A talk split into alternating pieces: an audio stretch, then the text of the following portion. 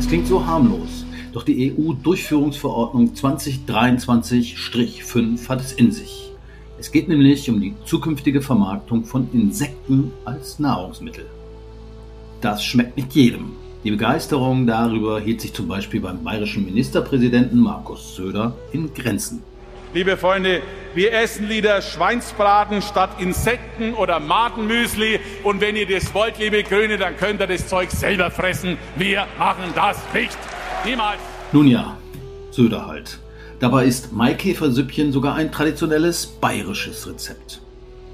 Nüchtern betrachtet könnten Krabbeltiere durchaus einen Beitrag zur Welternährung leisten. Schon heute stehen bei rund zwei Milliarden Menschen, also ungefähr einem Viertel der Menschheit, immer mal wieder Insekten auf dem Speisezettel. Ob die Kerbtiere auch hierzulande auf dem Weg zur Superfood sind, darüber reden wir heute in Überleben mit Elisa Kollender. Sie beackert beim WWF das Themenfeld nachhaltige Ernährung und ist dabei zwangsläufig auch über Insekten gesteuert.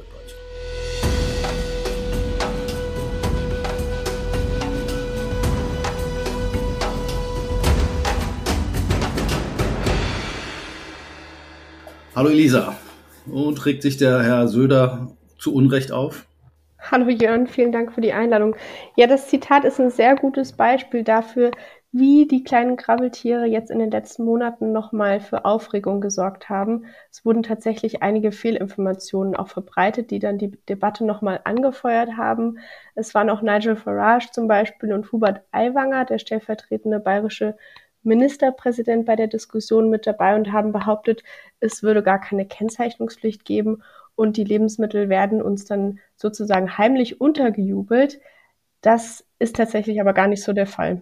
Aber haben Sie da nicht recht? Also da steht jetzt nicht groß draufgestempelt Insekten drin, sondern steht vielleicht hinten mal wahrscheinlich dann noch auf Latein was drauf ist, aber das kann man ja kaum lesen, zumindest nicht, wenn man schon ein bisschen älter ist, so wie ich. genau. Zum einen müssen die Insekten auf der Zutatenliste genannt werden. Da hast du natürlich recht. Das kann relativ klein und unscheinbar sein, weiter hinten zwischen sämtlichen Aufzählungen. Da muss man genau hinschauen. Es handelt sich aber tatsächlich um den gängigen deutschen Namen. Also jetzt zum Beispiel die Hausgrille oder Heimchen und was man sich ja auch fragen könnte, ob die Unternehmen das nicht sogar aktiv bewerben möchten, weil es ist ein Qualitätsprodukt. Wenn man jetzt zum Beispiel Grillenmehl verarbeitet und das als Ersatz verwendet für Weizenmehl, dann hat das einen sehr hohen Proteinanteil, es hat Mineralien und Vitamine. Vielleicht möchten Sie das sogar auch direkt vorne mit draufschreiben. Okay, da kommen wir gleich nochmal drauf. Ich habe nämlich auch schon mal ein bisschen recherchiert. Ich habe gesehen, es gibt dort so Erdnussmus mit zusätzlichem Insektenmehl reingemixt. Ist jetzt auch nicht ganz billig, so ein Glas irgendwie 15 Euro oder sowas. Aber das wäre sicherlich auch nochmal eine andere Frage. Aber zurück zur Kennzeichnung. Was auch in der Diskussion auftauchte, ist, dass nach der neuen Regelung diese Produkte auch als Fleischersatz beziehungsweise als Zutat in Fleischersatz oder Milchersatzprodukten sein können, bis zu fünf Prozent. Stimmt das?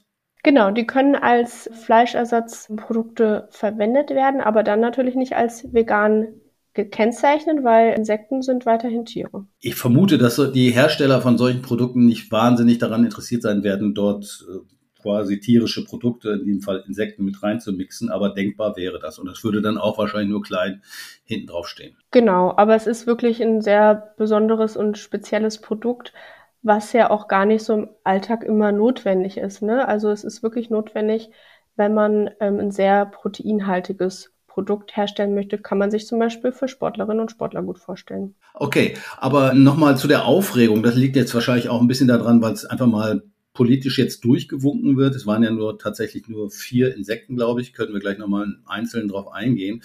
Aber es gibt ja schon auch länger Produkte von Insekten, die in Lebensmitteln verarbeitet werden. Ich bin gestoßen auf Shelllack zum Beispiel, dachte ich immer erst nur an uralte Schallplatten, ist aber offenbar auch ein Mittel, was man nutzt, um Süßigkeiten schön glänzend hinzukriegen. Und das wird produziert von Schildläusen als Farbstoff E120 oder E904. Wahrscheinlich steht das dann hinten drauf, man denkt sich nichts dabei. Ist aber ja eigentlich auch Insekten, oder? Das stimmt, genau. Shellac ist so ein gängiges Überzugsmittel, was man dann auf Schokoladen oder Nüssen oder Kaffeebohnen verwendet.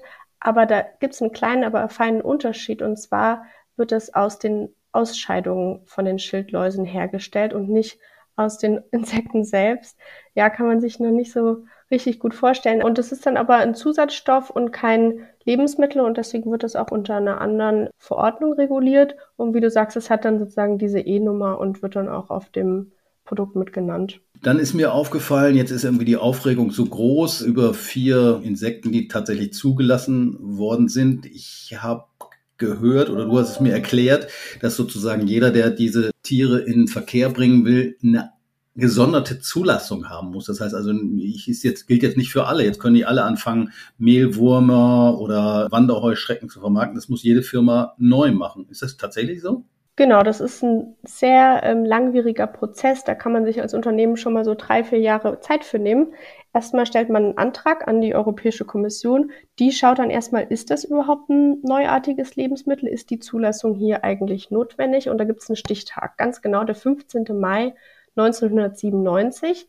Wenn es vor diesem Tag noch nicht ein gängiges Lebensmittel bei uns war, dann muss es diesen Zulassungsprozess durchlaufen. Dann wird die Behörde für Lebensmittelsicherheit befragt. Die müssen ein wissenschaftliches Gutachten herausgeben und schauen, ist es für uns sicher, unter welchen Bedingungen, in welchen Mengen und wie muss das gekennzeichnet werden. Und dann darf nur dieses Unternehmen für fünf Jahre das Produkt vermarkten. Wenn die fünf Jahre abgelaufen sind, dann dürfen es aber auch andere Unternehmen machen. Okay, hört sich ziemlich kompliziert an. Nochmal andersrum, was ist denn da der Unterschied zwischen Insekt oder so einem Straußensteak oder einem Krokodilkotelett, was ja auch kein gängiges Lebensmittel ist, was aber doch durchaus vermarktet wird? Ich weiß nicht, im Supermarkt habe ich es noch nicht gesehen, aber in Restaurants schon. Da ist vielleicht so ein bisschen die Frage, was ist gängig? Krokodile wurden tatsächlich schon seit Jahren bei uns gegessen, aber nicht in großen Mengen. Also da kann auch die Menge relativ klein sein und je nach Lebensmittel, was so auf dem EU-Markt verzehrt wird, gibt es immer wieder ganz unterschiedliche Regularien. Das ist wirklich eine komplizierte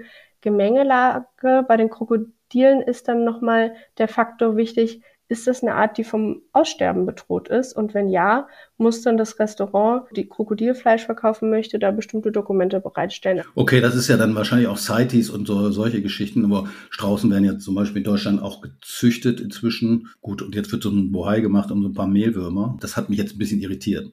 Also die Aufregung ist relativ groß, weil es einfach einen, einen Neuigkeitswert hat, denke ich mal, ne? weil wir einfach Insekten so noch nicht gegessen haben, groß vorher. Ja, könnte man meinen, aber ich habe im Internet schon einiges gefunden. Es gibt ja sogar Restaurants, die sowas anbieten und die gibt's ja nicht erst seit vier Wochen, sondern die gibt's schon seit mehreren Jahren. Wo kriegen die denn ihre Insekten her? Und beziehungsweise da bin ich auch darauf gestoßen, dass man übers Internet eine ganze Reihe von Produkten durchaus bestellen kann. War das irgendwie so ein Grau Bereich, dass die das anbieten konnten oder gelten fürs Internet andere Regeln? Also erstmal zu den Restaurants, die hatten es früher einfacher, weil unter der alten Novel Food Verordnung ganze Insekten nicht diesen Prozess durchlaufen mussten. Und da gibt es jetzt gerade noch eine Übergangsphase, deswegen sind einige ganze Insekten noch für den Verkauf zugelassen. Das gilt dann auch für das Internet. In Zukunft wird es aber so sein, dass sich alle Vertreibende, also Restaurants, Internethändler, Supermärkte und so weiter an diesen Prozess halten müssen. Und das wären dann erstmal nur die vier, die jetzt gerade zugelassen sind. Ich nenne sie mal, es ist der Mehlwurm, der darf in getrockneter und pulverförmigen Form vermarktet werden, also eine Larve des Mehlkäfers. Es ist die Wanderheuschrecke, gefroren, getrocknet oder in Pulverform. Das Heimchen also die Hausgrille, gefroren, getrocknet. Und der Buffalo-Wurm hört sich eigentlich ganz lecker an, ist eine Larve von einem Getreideschimmelkäfer. Also Buffalo-Wurm ist schon marketingtechnisch wahrscheinlich attraktiver. Ich glaube, das Interessante daran ist, dass es jetzt vor allen Dingen auch um Insekten geht, die verarbeitet wurden. Das heißt, es sieht dann aus wie Mehl. Beim Käfer sieht man ja, äh, ob ein Käfer drin ist. Oder Lutscher habe ich zum Beispiel gefunden, wo zu Halloween irgendwelche Tierchen eingeschmolzen wurden. Da weiß man ja, was man isst. Aber bei den verarbeiteten Mehlen ist es eben nicht und deshalb ist wahrscheinlich die, die Aufregung, die Empörung auf einigen Foren durchaus nachvollziehbar. Ja, klar. Auf der einen Seite ist natürlich die Sorge da, dass man das aus Versehen zu sich nimmt und dann sozusagen ein bisschen hinters Licht geführt wird. Auf der anderen Seite können sich die, glaube ich, die meisten Menschen auch eher vorstellen, wenn die Tiere dann doch zum Beispiel in Pulverform verarbeitet wurden und sie nicht da die Beinchen und die Augen sehen werden sie in das Insekt reinbeißen. Also in Deutschland sind jetzt vier neue Arten zugelassen. Davor gab es, glaube ich, nochmal drei andere, also gelbe Mehlwürmer, europäische Wanderhausschrecke. Und es sind auch noch, glaube ich, acht oder neun in der Warteschlange, die auf Zulassung warten. Ist aber eine Handvoll oder ein Dutzend vielleicht. Ähm, weltweit gibt es aber eine Million bekannter Insektenarten. Und das ist nur der Stand von vor drei Jahren. Wahrscheinlich gibt es noch viel mehr. Wie würdest du es einschätzen? Ist, geht da was los, was erst der Anfang ist von der Entwicklung, dass wir bald eben nicht ein Dutzend Insekten auf dem Tisch haben, sondern vielleicht ein paar tausend? Also man kann wirklich ganz stark davon ausgehen, dass die Produktion von Insektenproteinen stark ansteigen wird. Im Jahr 2018 waren es noch ungefähr 2000 Tonnen in der EU, also wirklich relativ wenig. Das war auch kurz nach den ersten Zulassungen für das Tierfutter. Aber das war damals noch die alte Novel Food Verordnung. Jetzt ist es wahrscheinlich besser geregelt und es wird wahrscheinlich nochmal ansteigen. Genau, und es werden ja immer mehr Möglichkeiten zugelassen. Also 2017 hat es dann angefangen erstmal, dass man Insektenproteine für die Aquakultur, für Futter verarbeiten darf. 2021 dann auch für andere Tierproduktion, also für Schweine und für Hühner, was ja auch ein total sinnvoller Schritt ist, weil wenn man sich so ein Schwein vorstellt, das im, im Schlamm wühlt und dann einen Wurm findet, dann freut sich das ja auch. Also Insekten, das ist eigentlich fast ein natürliches Nahrungsmittel. Und dann in den letzten drei Jahren sind dann noch die Zulassungen für Menschen dazugekommen. Das sind jetzt insgesamt vier Insekten. Und wenn man das mal alles zusammennimmt, also die Produktion von Proteinen für Tierfutter und für, für das menschliche Futter, dann wird vorhergesagt, dass in Europa in den nächsten ähm, Jahren, also bis 2025, dann auch mal über eine Million Tonnen pro Jahr produziert werden. Also von 2000 im Jahr 2017 auf eine Million Tonnen in Europa bis 2025. Genau. Okay, das ist allerdings ein ganz schön großes prognostiziertes Wachstum. Vielleicht kann man auch ein bisschen Geld, was man da anlegen kann, wenn man möchte. Aber das nur als kleiner Geheimtipp am Rande. Du hast das Thema Futtermittel angesprochen. Das ist, klingt auf den ersten Blick ja auch sehr gut, aber eigentlich wäre es ja vielleicht schlauer, statt den Schweinen die Soldatenfliegen zu geben, die sie direkt selber zu essen. Das wäre wahrscheinlich effizienter. Oder wie siehst du das? Ja, du hast natürlich recht. Der direkte Konsum, das ist natürlich der effizienteste Weg, aber wir werden den Konsum von tierischen Produkten nicht komplett auf Null reduzieren können. Und dann brauchen wir natürlich nachhaltige Alternativen in der Verfütterung. Soja ist ja ein gängiges Futtermittel, das hat aber große negative Umweltauswirkungen, wie zum Beispiel die Entwaldung, lange Transportwege, hohen Pestizideinsatz in den Monokulturen. Und deswegen ist so eine Alternative, wie jetzt zum Beispiel das Larvenmehl, einfach was, was gefragt ist. Und die haben natürlich einen Energieverbrauch, aber die können aus der Region bezogen werden und sind auch sehr effizient in der eigenen Futterverwertung. Okay, also esst mehr Käfer und der Regenwald bleibt gesund oder zumindest könnte das ein kleiner Schritt sein, sozusagen die Wälder oder die Anbauflächen dann ein Stück weit vielleicht zu entlasten. Wenn wir von den Vorteilen von Insekten als Nahrungsmittel oder als Futtermittel reden, was spricht denn noch so für den Mehlwurm? Also die Insekten sind zum Beispiel sehr effiziente Futterverwerter. Wenn man sich jetzt das Insekt mal im Vergleich zum Beispiel zu einem Rind anschaut, dann brauchen sie nur ein Viertel der Futtermenge, was natürlich sehr bedeutend ist, weil das Futter immer in der Tierproduktion einen großen Anteil der Emissionen ausmacht. Das liegt zum Beispiel auch oft an den langen Transportwegen. Das heißt, um ein Kilogramm Hühnchenfleisch zu produzieren, muss ich irgendwie, keine Ahnung, fünf oder zehn Kilo einsetzen. Um ein Kilo Insektenfleisch zu produzieren, brauche ich eben nur, was hast du gesagt, ein Viertel, also deutlich weniger Einsatz an Futter. Wie sieht's mit so gesundheitlichen Aspekten aus? Es gibt auch sämtliche gesundheitliche Vorteile. Die Insekten bestehen teilweise bis zu 80 Prozent aus Proteinen und haben auch sehr viele Vitamine und Eisen, Omega-3-Fettsäuren. Also das kann sich echt in der Ernährung sehen lassen, würde ich mal sagen. Okay, was ist die Produktion selber? Ich meine, für ein Rindfleisch, also sagen wir mal, Rindfleisch aus Brasilien brauche ich Riesenflächen. Gut, in Deutschland wird das Rindfleisch dann oft auch im Stall produziert, aber wahrscheinlich ist auch so eine Farm, du hast schon mal eine gesehen, glaube ich, oder du hast dich ein bisschen schlau gemacht, so eine Insektenfarm auf sehr viel kleinerem Raum möglich, oder? Genau, die Insekten sind eigentlich effizienter in fast allen Kategorien. Also die brauchen weniger Futter, die brauchen viel weniger Platz, die brauchen nur ein Hundertstel der Emissionen und im Wasserverbrauch sind sie noch effizienter. Also das ist wirklich schon sehr beeindruckend. Und man kann sie komplett essen und runterschlucken. Hat wenig Abfall, oder? Ein weiterer ökologischer Vorteil ist auf jeden Fall, dass wir fast das ganze Insektentierchen verzehren können. Bei anderen Nutztieren wird ja dann zum Beispiel auch mal nur die Hühnerbrust verwertet und dann fallen viele Nebenabfallprodukte an, was natürlich auch ineffizient ist und mit ökologischen negativen Folgen einhergeht. Okay, was ich alle gelesen habe, bei Grillen, bei gegrillten Grillen oder gerösteten, sollte man die Beine abreißen, weil die kratzen sonst im Hals. Also ähnlich wie bei Fischgräten, aber ansonsten kann man sie mit Haut und Haaren verspeisen.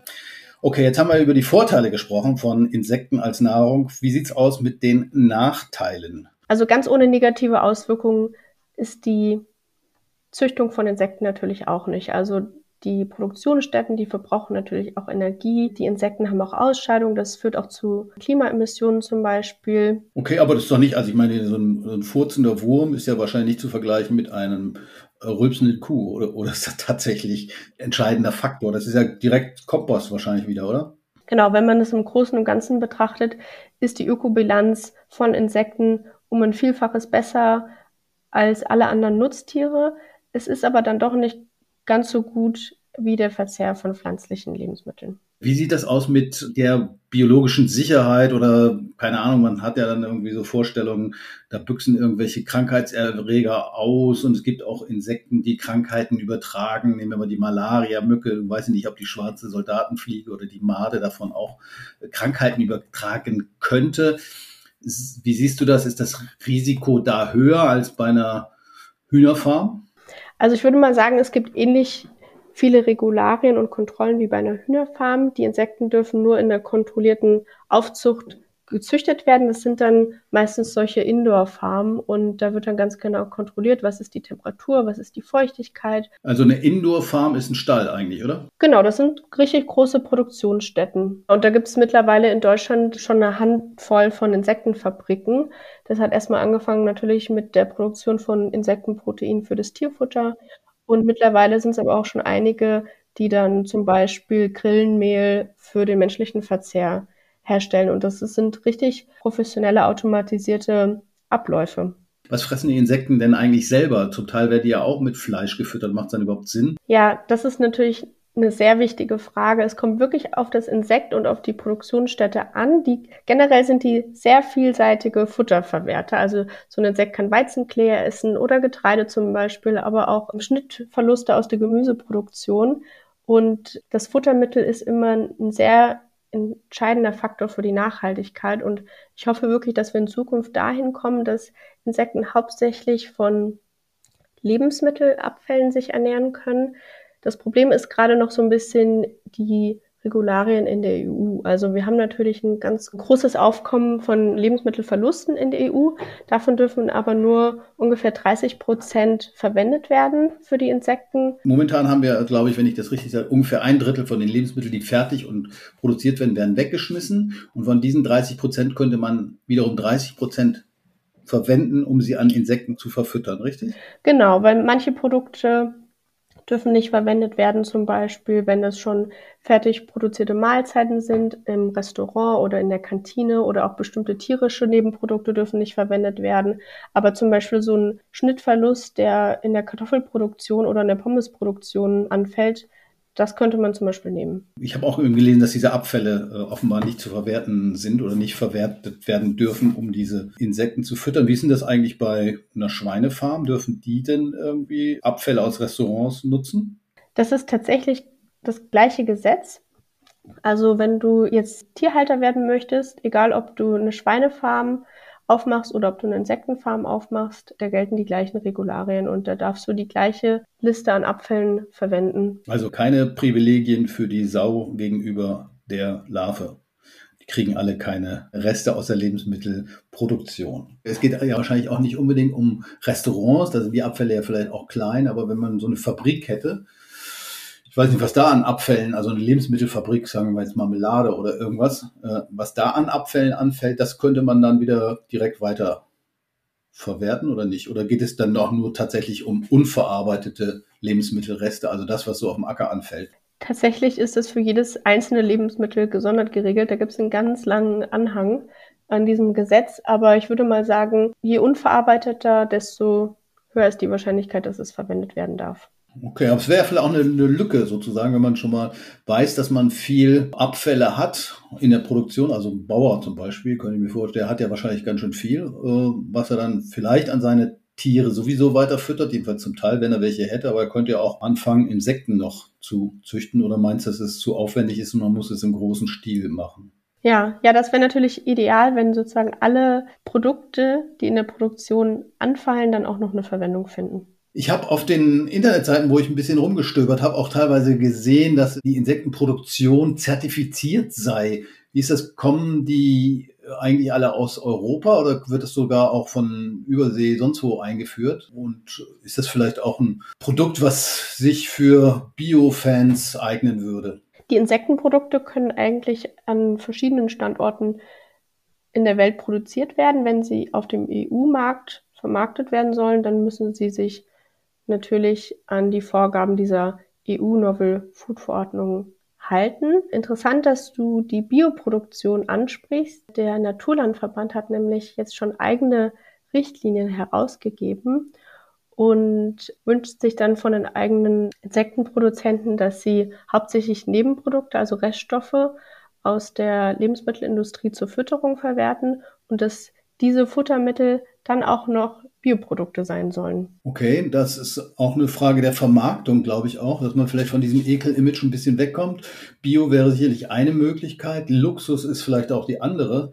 Es gibt ja zum Beispiel so Lebensmittel, die jetzt auch nicht so appetitlich sind auf den ersten Blick. Nehmen wir mal Austern oder Kaviar, also Fischeier, sind ja sauteuer, aber könnte man sich ja auch vorstellen, dass man sozusagen in dieses High-End-Segment reinkommt. Wie siehst du das? Meinst du, das hat eine Chance? Ich habe auch irgendwo gelesen, dass die Produktion relativ teuer ist oder zumindest noch relativ teuer ist, sodass es sich nicht wirklich lohnen würde, jetzt Brötchen zu backen mit Insektenmehl.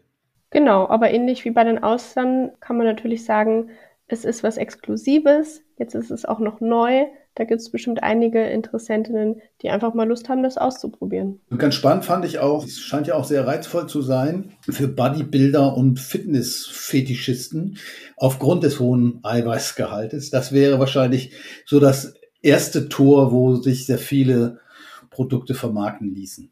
Genau, das kann ich mir auch gut vorstellen. Es ist ja immer die Frage, wo bekommen wir unsere Proteine her? Vor allem, wenn die Ernährungsempfehlungen der Deutschen Gesellschaft für Ernährung sagen zum Beispiel, wir sollten den Konsum von tierischen Produkten in den nächsten Jahren halbieren, dann äh, brauchen wir natürlich alternative Proteinquellen und die Insekten sind dafür super geeignet. Aber Moment, aber ein Insekt ist auch ein Tier. Das stimmt. Insekten sind auch ein Tier, aber sie haben nicht die Bandbreite an negativen Umweltauswirkungen, wie das die gängigen Nutztiere haben. Deswegen ist es sozusagen eine Zwischenlösung, würde ich mal sagen. Elisa, hast du schon mal probiert eigentlich? Noch nicht, aber ähm, habe ich mir fest vorgenommen. Gut, danke Elisa, dass du dabei warst. Ich denke, wir verabreden uns demnächst mal zur Insektenverkostung und checken, ob Mehlwürmer wirklich wie Erdnussflips schmecken. Oder wir können es mal mit Maikäfersüppchen probieren, passt ja zur Jahreszeit.